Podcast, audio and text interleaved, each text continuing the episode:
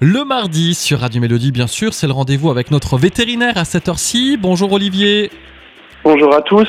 Alors, euh, quelques rappels importants là aussi avec ces fortes chaleurs quand on a un chien, quand on a un chat, quand on a des animaux. Quelques petits rappels, c'est vrai qu'on en parle chaque été, mais là, avec ces, ces, canicules, ces chaleurs, il faut effectivement le rappeler parce que notre chien aussi, même si on en a déjà parlé il y a quelques semaines, peut avoir un coup de chaud, Olivier. Exactement, on en voit encore beaucoup trop. Il faut bien se mettre en tête que ce soit le chat ou le chien, il n'arrive pas à transpirer comme nous. Lui, il va se refroidir essentiellement en allaitant. Il va un petit peu transpirer au niveau des coussinets, mais ça va vraiment pas suffire pour, pour baisser les températures. Donc quand il fait chaud comme ça, surtout, ne jamais laisser l'animal dans sa voiture, ça paraît une évidence, nous on a encore des accidents.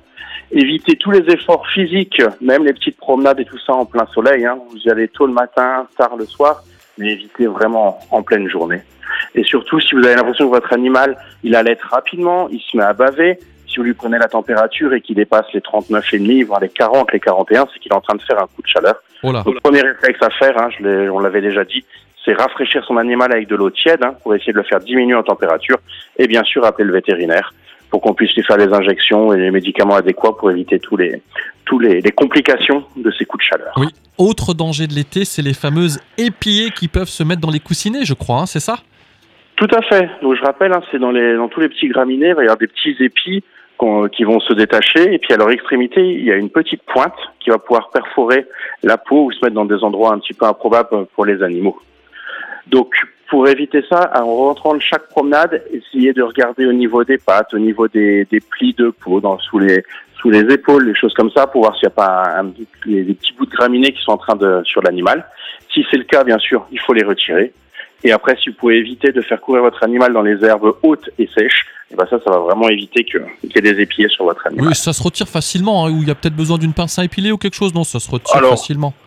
Oui, s'il n'est pas planté, ça se retire très très facilement. S'il est en train de se planter avec une pince à épiler, il y a, il y a, y a, aucun problème. Autre danger de l'été, là, avec ces chaleurs, là, ces derniers jours, eh bien, c'est quand on va à la promenade et le, le, chien, et puis tu le disais là, hors antenne, juste avant qu'on se parle, euh, pour, pour, ce, pour ce direct, c'était de dire que bah, euh, les chiens se brûlent les coussinets. Tu as des cas dans ta clinique, là, ces derniers jours, hein Exactement, il faut savoir que le bitume en plein soleil comme ça, il peut chauffer à plus de 60 degrés. Donc imaginez-vous juste vous pieds nus sur du bitume ou une Oui, dalle oui. un peu foncée en ce moment, ça Ouais. brûle.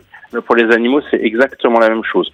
Donc ce qu'on voit, c'est des, des petites plaies, enfin des brûlures à différents degrés, jusqu'à des cloques où carrément il n'y a plus, y a plus de peau.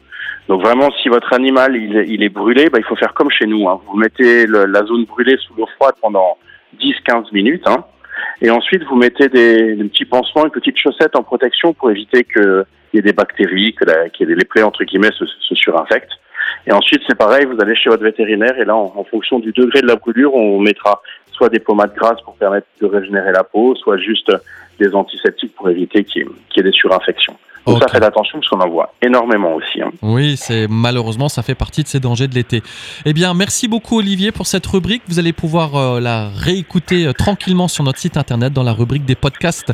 Je te souhaite encore un bon mardi. Nous on se retrouve la semaine prochaine pour une dernière avant la petite pause de l'été, puis bien sûr de nouveau à la rentrée. Olivier, merci à toi. Belle journée, puis à très vite. Bonne semaine à tous.